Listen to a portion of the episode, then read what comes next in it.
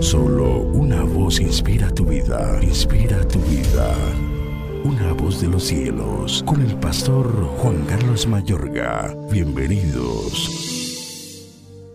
He aquí, yo estoy a la puerta y llamo. Si alguno oye mi voz y abre la puerta, entraré a él y cenaré con él y él conmigo. Apocalipsis 3:20. La salvación es individual, no individualista.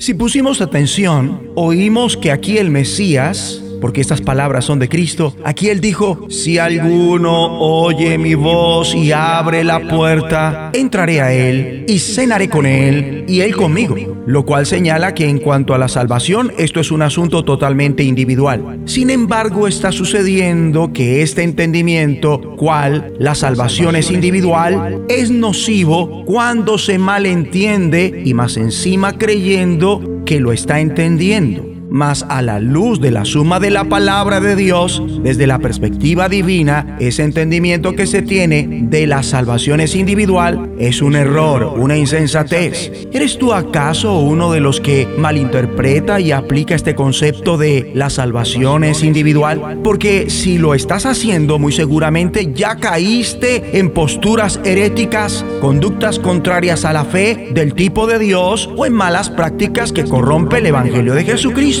Una de las cosas a entender en cuanto a este tema es que el hecho de que la salvación sea individual tiene que ver con cada uno, con el individuo y no con el individualismo. La salvación primeramente impacta tu ser mente, sentimientos, voluntad y cuerpo. Esto implica todas tus actitudes debido a tu relación personal con Dios, pero luego te impulsa a conducir a toda persona que te rodea a la salvación, comenzando por los de tu propia casa. Eso es lo normal. Lo anormal es presumir que se es salvo y caer en la mala actitud de separarse, aislarse en momentos determinados o permanentes de tu congregación es decir, de tu familia espiritual, debido a tu criterio o forma de pensar errática de la salvación es individual. Oído, la salvación es individual, no individualista.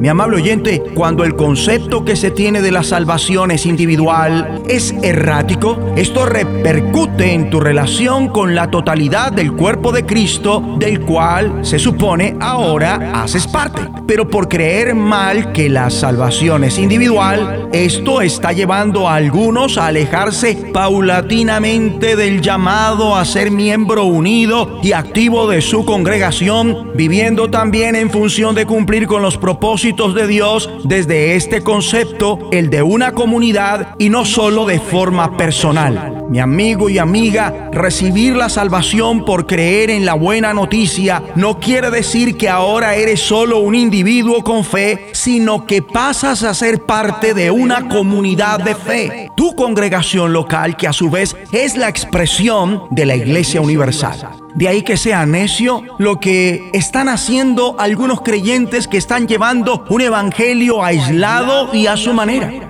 Ahora, las personas que comprenden la salvación es individual como individualista se caracterizan por desarrollar un criterio no eclesial ni reconocen adecuadamente lo que representa una comunidad de fe. Por eso a ellos no les hace falta congregarse y entre la familia de la fe y la familia de la carne y sangre eligen esta última, pues como dije, no han querido entender lo que Jesús entendió y nos da a entender en cuanto a la verdadera familia y es, ¿quién es mi madre y mis hermanos? Todo aquel que hace la voluntad de Dios, ese es mi hermano y mi hermana y mi madre.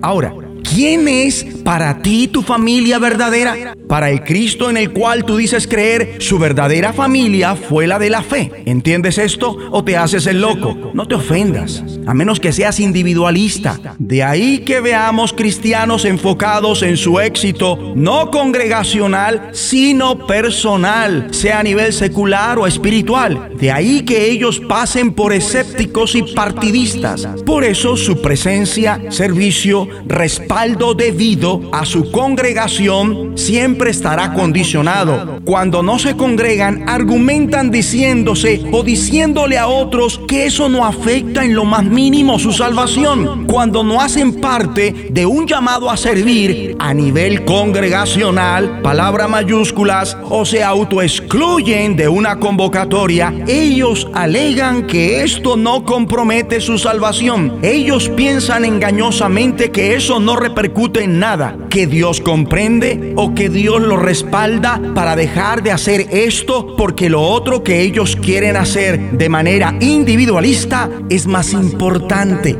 Lo que ellos ignoran es que están mundanalizando la fe y volviéndola como una actividad más, olvidando el valor salvífico para otros. Hemos de orar. Dios Padre, gracias por hacernos entender que la salvación es individual, no individualista, en el nombre de Jesucristo. Una voz de los cielos, escúchanos, será de bendición para tu vida. Bendición para tu vida.